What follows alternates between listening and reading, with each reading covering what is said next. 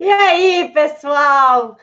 Hoje é sábado, 7h15 da noite, e claro que deputado bolsonarista não tem final de semana, porque a direita trabalha e trabalha bastante, a gente tem muita gente aí para sustentar.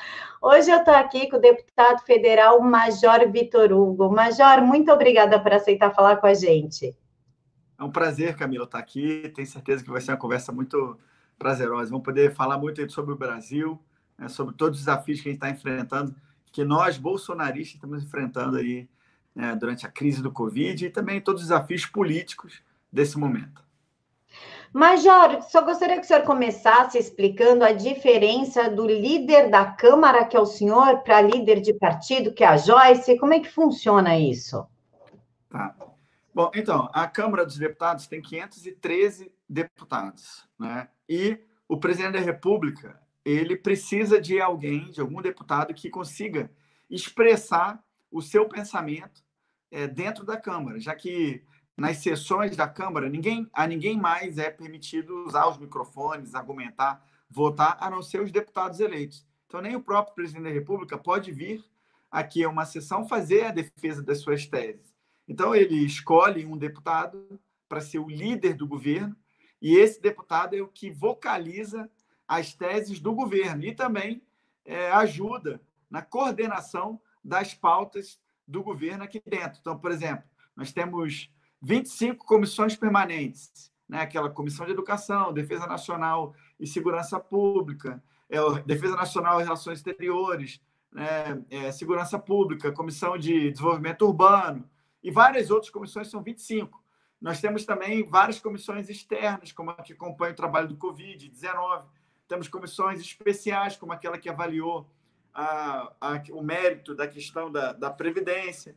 Temos grupos de trabalho, comissões externas. Então, as comissões temporárias e as comissões permanentes também são palco de atuação da liderança do governo. Então, o presidente me escolheu ano passado, em janeiro, antes mesmo de eu tomar posse, como líder do governo, e a minha missão, junto com 15 vice-líderes, então eu escalei convidei 15 deputados de partidos diversos para me ajudar nessa tarefa, junto também com uma equipe muito competente de servidores. E a gente atua no plenário da Câmara e também nas comissões, nessas diversas comissões, é, fazendo com que as nossas teses do governo e as pautas, medidas provisórias, é, projetos de lei, propostas de emenda à Constituição avancem. Né? A relação perene do governo com a Câmara, com os deputados e com os partidos são 24, entre 24 e 26 partidos políticos representados na Câmara dos Deputados, e esses deputados 513 distribuídos nesses partidos têm também a expectativa de acessar os 22 ministérios a partir também da liderança do governo. Então, é uma missão muito complexa. Né? Cada partido elege um líder, então o PSL tem um líder, né? a, o PSL é, suspendeu as nossas participações, a participação de vários deputados bolsonaristas nas questões partidárias, e por isso eles conseguiram criar uma maioria artificial que elevou a Joyce é, à liderança do PSL. Se, se nós tivéssemos todos os, os deputados é, em situação normal, certamente ela não seria a líder do partido. Né? Nós havíamos escolhido o Eduardo para ser o líder, e aí eles suspenderam para fazer isso, para na sequência formarem essa maioria artificial para eleger a Joyce. E a Joyce, então, ela fala somente é, pelo PSL, assim como é, outros líderes de partido, também eleitos pelos seus respectivos deputados né, com, que compõem aquela bancada partidária, esses líderes falam pelos seus partidos.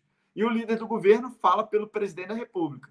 Né? Então, a nossa função é, pedindo voto, indo conversar, sensibilizar, explicar as pautas, tanto para os relatores quanto para os demais líderes, é contribuir para que as teses do governo, as pautas do governo, avancem na Câmara. O ano passado foi um ano bem. Nós aprovamos a reforma da Previdência, né? foi um ano produtivo, aprovamos a proteção social dos militares, reestruturação da carreira, o acordo de Alcântara, medida provisória da liberdade econômica, é, abrimos o espaço aéreo para o capital estrangeiro, para empresas de capital estrangeiro. Então, fiz, é, aprovamos o projeto de armas voltado para os CACs. Então, nós, né, e diversas é, medidas provisórias.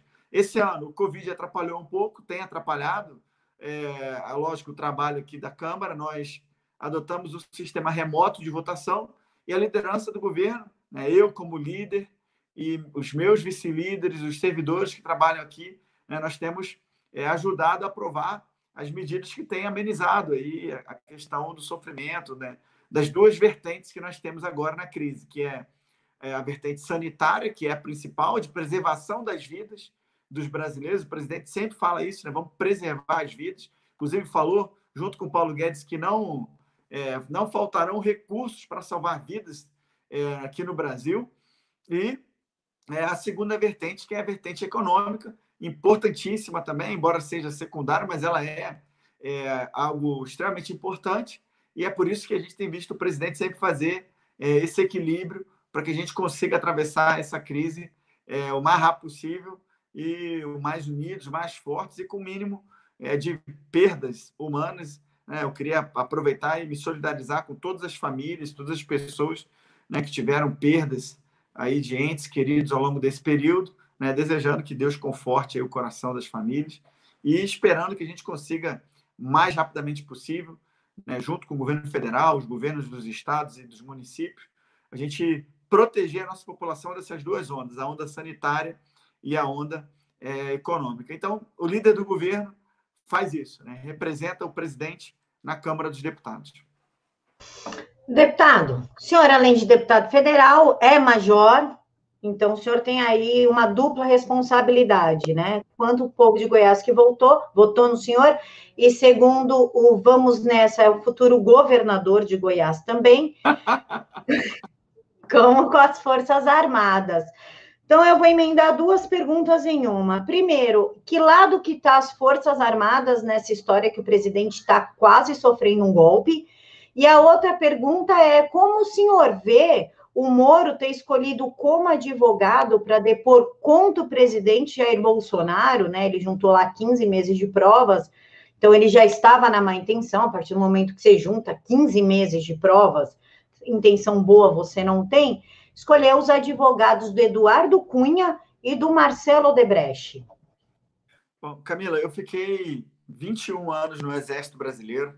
Né? Eu sou filho de oficial da Marinha do Brasil, da Marinha de Guerra né? E sou irmão de oficial do Exército e fiquei 21 anos no Exército Brasileiro. Né? Então, é, eu, eu, servi na Amazônia, servi nos Estados Unidos, servi na África duas vezes, né? fui é, das Forças Especiais do Exército, fui o comandante do destacamento contra terrorismo do Exército Brasileiro lá em Goiânia, é, servi na Brigada Paraquedista, servi na Amazônia, na, na selva. Então, eu tenho uma experiência é, e fiz as três escolas que um oficial combatente é, do Exército precisa fazer, tanto para comandar as principais unidades, quanto para ascender ao generalato, que é a Academia Militar das Agulhas Negras, a mesma que o presidente é, estudou e se formou, a mesma que o general Heleno, o general Mourão, general Ramos, é, general Floriano, presidente dos Correios, é, bom, a mesma que todos esses, o, o Tarcísio, ministro da Infraestrutura, o Wagner, ministro da Controladoria Geral da União, todos nós estudamos o Braga Neto, da Casa Civil, na mesma academia, Academia Militar das Agulhas Negras. E eu também fiz a Escola de Aperfeiçoamento de Oficiais, onde eu fiz o mestrado na área é, voltado, a pesquisa voltado para a área de contra-terrorismo, e fiz também a Escola de Comando do Estado-Maior do Exército. Então, eu, embora tenha é, deixado o serviço ativo do Exército, estou né, na reserva não remunerada, quando eu fiz o concurso público aqui para a Câmara dos Deputados antes de me eleger, é, mas eu mantenho todos os, os, valores, as amizades que eu tenho lá, né? Fiquei, como eu falei, 21 anos, então eu tenho grandes amigos e, e, e consigo manter essa relação com eles de uma maneira muito, muito direta. As Forças Armadas, respondendo agora bem objetivamente, é, são instituições de Estado. Elas não vão se posicionar é, publicamente e é, de uma maneira a influenciar o jogo político.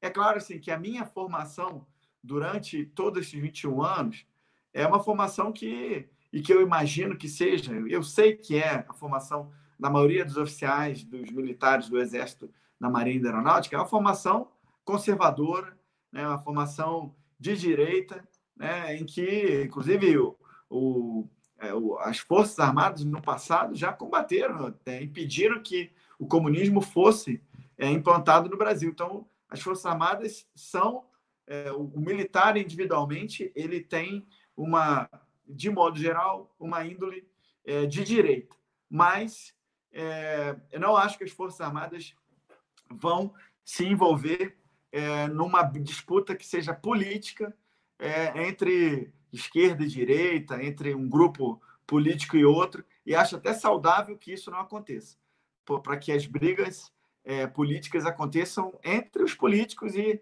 e as Forças Armadas se mantenham preservadas para as missões constitucionais dela. Então, é, eu tenho certeza absoluta que as Forças Armadas vão continuar no seu papel constitucional é, de garantir a estabilidade democrática no Brasil, é, para que é, o, a, o jogo político aconteça sem que haja interferência de nenhum, é, de nenhum ator através de armas. Ou, então, as Forças Armadas estão aí para garantir a estabilidade democrática, junto com as demais instituições. Eu tenho certeza que não vão permitir nenhum tipo de, de golpe, como não permitiriam nenhum outro contra nenhum outro presidente. É, em relação à escolha do. Eu tomei ciência até pouca, poucos minutos antes de nós começarmos aqui, né? Do advogado do, do, do ex-ministro Sérgio Moro. Eu até antes de fazer o um comentário sobre isso, se você me permitir, Camila, eu queria é, fazer um, um, resumo aqui do, do, nosso pensamento em relação à atuação do ministro Sérgio Moro no, nessa reta final. Claro. Primeiro, para reconhecer o trabalho que ele fez durante a, a Operação Lava Jato, isso não será negado por nenhum de nós. Né? Ele realmente, como juiz, é, atuou de maneira corajosa, técnica e conseguiu efetivamente é, levar o, o combate à corrupção não sozinho, não era ele sozinho, né? Eu estava conversando com vários delegados e agentes da Polícia Federal. A Polícia Federal tinha um mundo de pessoas, é, né, de agentes, de delegados, de escrivães, de papiloscopistas, é, agindo para é, esse combate. E as coisas confluíam para ele, que era o juiz da causa, mas também membros do Ministério Público. Então, era um grupo muito maior e que continua com a nossa admiração. Ocorre que as acusações que o ministro, ex-ministro, fez quando deixou o cargo, primeira forma como ele deixou o cargo foi uma forma muito ruim, né? Ele é, mostrando prints dele com a Carla Zambelli, que é uma é, praticamente da família dele, é padrinho, ele é padrinho de casamento dela. Então, é o tipo de coisa que eu tenho certeza é, a maioria dos brasileiros acha uma atitude muito reprovável e muito ruim e também as acusações que ele fez ao presidente da República de interferência na Polícia Federal. Então, primeiro, que o, o presidente querer mudar gestores de posições, de, de, posições, tipo, ah, eu quero mudar o, o diretor-geral da Polícia Federal. Isso aí não é ingerência, não é interferência. Isso aí é gestão. O presidente querer mudar um determinado gestor regional de qualquer órgão, incluir a Polícia Federal, também não é ingerência. Isso aí faz parte da gestão, até porque o presidente ele que tem a legitimidade popular por ter sido eleito, e ele é quem pode e quem deve gerir é, o, o, executivo, inclusive no que diz respeito aos recursos humanos. E quando o presidente pede informações de inteligência para a Polícia Federal, existe uma lei de no, é, uma lei que trata do sistema brasileiro de inteligência, uma lei de 99, que foi regulamentada por vários decretos, que é, institui esse sistema que conflui os dados, os conhecimentos de inteligência para o presidente da República para que ele possa tomar decisões estratégicas. O presidente da República nunca pediu é, informações sobre processos sigilosos, investigações, inquéritos em curso, mas é, a Polícia Federal está espalhada pela fronteira do Brasil, pelo território nacional, tem informações sobre tráfico de drogas, sobre tráfico de seres humanos, sobre garimpo, garimpo ilegal, sobre é, extração de madeira ilegal, prostituição nas fronteiras, tudo isso, é, a questão aduaneira e a Polícia Federal, junto com outros órgãos também que compõem o Sistema Brasileiro de Inteligência, como a Marinha, Exército Aeronáutica, Receita Federal, é, a questão do Itamaraty, todos eles é, confluem informações para o órgão central, que é a BIM, e o ministro-chefe é, da, da, do Gabinete de Segurança Institucional né, entrega as informações para o presidente. Nós estamos falando de interferência e investigação, mas de inteligência. Então, na nossa opinião, não houve qualquer interferência, corroborada, inclusive, pelas palavras do presidente da Federação Nacional dos Policiais Federais, né, o Boundens, que falou que não houve. Né? O, o Moro também acusou o presidente de ter abandonado a, a pauta anticorrupção. Então, isso que o governo abandonou. Quando ele fala isso, ele está desprezando o trabalho da Controladoria Geral da União, da própria Polícia Federal, da ABIN, dos órgãos de controle, e isso não aconteceu. Ele falou: ah, o COAF. Quem tirou o COAF da Justiça e colocou na economia foi o, o Congresso Nacional. Eu respeito as maiorias formadas aqui, mas, na minha opinião, foi um erro. E nós lutamos bravamente aqui na Câmara dos Deputados para impedir, inclusive, a votação daquela medida provisória 870, numa quinta-feira esvaziada, com o Rodrigo Maia sentado lá praticamente sozinho, achando que ia conseguir aprovar, e não aprovou. Né? O Diego Garcia levantou uma questão de ordem, pediu a votação, e nós, na sequência, fomos brigar e por poucos votos perdemos. Mas não foi o governo que, que decidiu fazer isso. questão da lei do abuso de autoridade, da mesma forma. Nós, inclusive, articulamos aqui na liderança do governo para pedir os vetos para o presidente e ele vetou alguns, alguns dispositivos. questão do pacote anticrime também. É, quem desfigurou o pacote anticrime não foi o governo. Quem, isso foi um resultado da ação daqui, da, da, da, Câmara dos Deputados e do Senado. De novo, respeito às maiorias formadas, mas é, foi um erro, na minha opinião. Assim como o PLP 149 também, da maneira como foi aprovado aqui, o Plano Mansueto, a forma de divisão é, dos recursos, que foi através da recomposição do ICMS e do ISS, era algo muito ruim. Está sendo votado agora, nesse momento, deve estar sendo votado no Senado Federal, inclusive com uma forma diferente de distribuição, para que garanta que todos os municípios tenham é, acesso a esse recurso, para que a gente consiga superar é, essa, essa crise é, o mais rápido possível. É, eu queria também, muito rapidamente, falar que o ministro da Justiça novo, André Mendonça, né, ele vai focar na corrupção, como ele já é, combateu nos últimos 10 anos na Controladoria Geral da União, mas ele vai focar também na questão do no tráfico de seres humanos, tráfico de criança, tráfico de mulheres, crimes sexuais, que eram crimes que era como se só houvesse corrupção no Brasil. Nós temos que, que combater fortemente corrupção, mas também outros crimes que são tão danosos, ou às vezes até mais danosos que a corrupção. É... Eu teria mais coisas para falar aqui, mas eu não vou falar. Eu só queria dizer que eu também fiquei muito. É... eu, eu, sou advogado, né, inscrito na, na Ordem dos Advogados do Brasil, é... respeito todos os profissionais da advocacia, entendo que todos aqueles que sejam acusados ou que precisem, é, que venham se apresentar ao judiciário por alguma, em alguma condição precisam ser defendidos, mas sei também que é, existe um número infindável de profissionais é, em todos os estados e capitais é, e é realmente, é, no mínimo, inusitado né, que é, o ministro Sérgio Moro, o ex-ministro, de acordo com, com o que está nas reportagens, né, o que a Camila, inclusive, me falou aqui, né, escolher justamente o, o advogado que é, defendeu o Eduardo Cunha e também o Marcelo Debrecht. Né? No mínimo, inusitado. Vamos ver as cenas dos próximos capítulos. Deputado, é, eu sei que o horário do senhor está apertado, eu só tenho só mais duas perguntas. É, a o dever do Exército, né, quando ele saiu em 1985, veio a Constituição de 88, o dever do Exército é proteger a Constituição e garantir que ela, que respeitem a Constituição, né? Que os três poderes ajam de acordo com a Constituição. E o STF não está fazendo isso. Inclusive, proibir o do presidente de nomear o diretor-chefe da, da Polícia Federal. Hoje, proibiu de mandar embora os chanceleres venezuelanos que estavam aqui. Isso não diz respeito à Constituição que o STF está fazendo e, portanto, o dever do Exército de intervir? Como que a Câmara vê isso? Bom, ó, eu quero primeiro dizer que realmente eu tenho um, um respeito pelos demais poderes, mas eu não posso deixar, inclusive como parlamentar, de expressar minha opinião sobre essas decisões do STF que tem invadido é, a independência do executivo. É, quando nós vimos aí a proibição, né, a suspensão, aí, a perda de eficácia do, é, do decreto que nomeou o delegado Ramagem para a diretoria geral aí da Polícia Federal, é, nós ficamos extremamente preocupados, porque da mesma maneira que é, e até de uma maneira desproporcional, né? quando o presidente faz menção a um outro poder, vira uma agressão, como se o presidente estivesse né, defendendo algo antidemocrático. É, e muitas vezes os outros poderes invadem as competências do executivo, e isso é visto como uma coisa normal.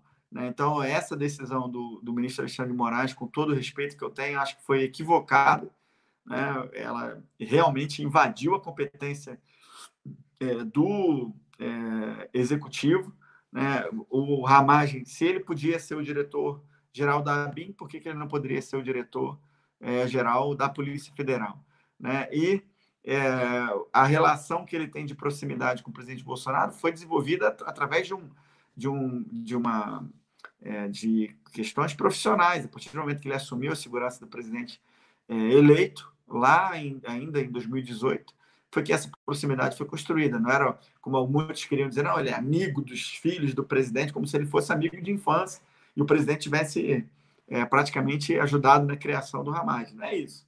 Né? Eles, eles se conheceram profissionalmente e o desenvolvimento de uma proximidade profissional acaba é, desenvolvendo uma confiança. O cargo é de confiança do presidente da República. Então, é, eu acho preocupante que, que ocorra, e isso estimula que outras decisões em outras instâncias também façam. Eu tive notícias aí é, jornalísticas de que juiz, uma juíza ou um juiz é, pediu um, um, militar do Exército de assumir, se não me engano, uma superintendência, um órgão da FUNAI. Da FUNAI, proibiu de assumir a FUNAI, olha o absurdo. É, então, você vê que, que espelhado numa decisão, você vários juízes começaram a interferir no processo de escolha e sem, no caso em, em particular, então, do. Eu estava lendo aqui, eu estava até com, com a decisão do mandado de segurança, né, que foi impetrado pelo PDT, deve estar aqui na minha mesa em algum lugar. Ah, está aqui. É, você vê que a, a, maioria, os dados que foram levados em consideração foram só as falas, é, sem qualquer prova do ex-ministro Sérgio Moro. Então, assim, você levar em consideração acusações de alguém que está saindo do governo para impedir que o presidente da República nomeie é, o, o, seu diretor-geral da Polícia Federal e que é uma prerrogativa de lei, é, prevista em lei, especificamente dando essa liberdade e essa, essa prerrogativa para o presidente da República. Então, foi muito preocupante, assim como essa decisão também agora, é, de impedir que o presidente, já que o presidente, pela Constituição, é o responsável pelas nossas pela condução das nossas, é, como chefe de Estado, das nossas relações externas, é muito preocupante também que outra decisão é, emanada do STF atinja essa prerrogativa é, diretamente e impeça que o presidente faça gestão das relações exteriores. Né? Então, isso é, é, isso é bem preocupante. Mas eu queria diferenciar, isso é bem.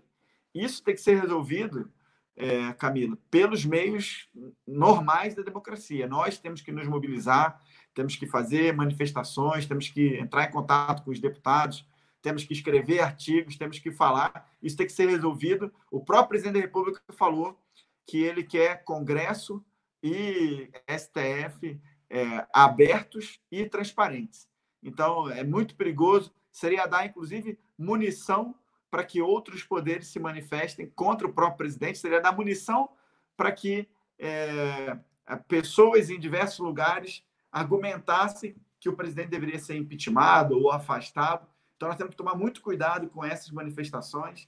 É, o Exército Brasileiro, as Forças Armadas, têm uma, uma missão constitucional prevista lá no artigo 142 da Constituição, é, que é voltado para a defesa da pátria, que é a guerra externa, e a garantia dos poderes é, constitucionais e constituídos, né, e também a garantia da lei e da ordem, é, que é visa a questão da segurança interna. Né? Mas eu tenho certeza que a gente não vai. É, que esse é um momento tenso que a gente está vivendo agora, mas que a gente vai ultrapassar essas, esses problemas ligados ao Covid-19 e essa, essa instabilidade institucional, né? e cada poder vai continuar agindo de maneira independente e, e também é, é, harmônica para que a gente supere.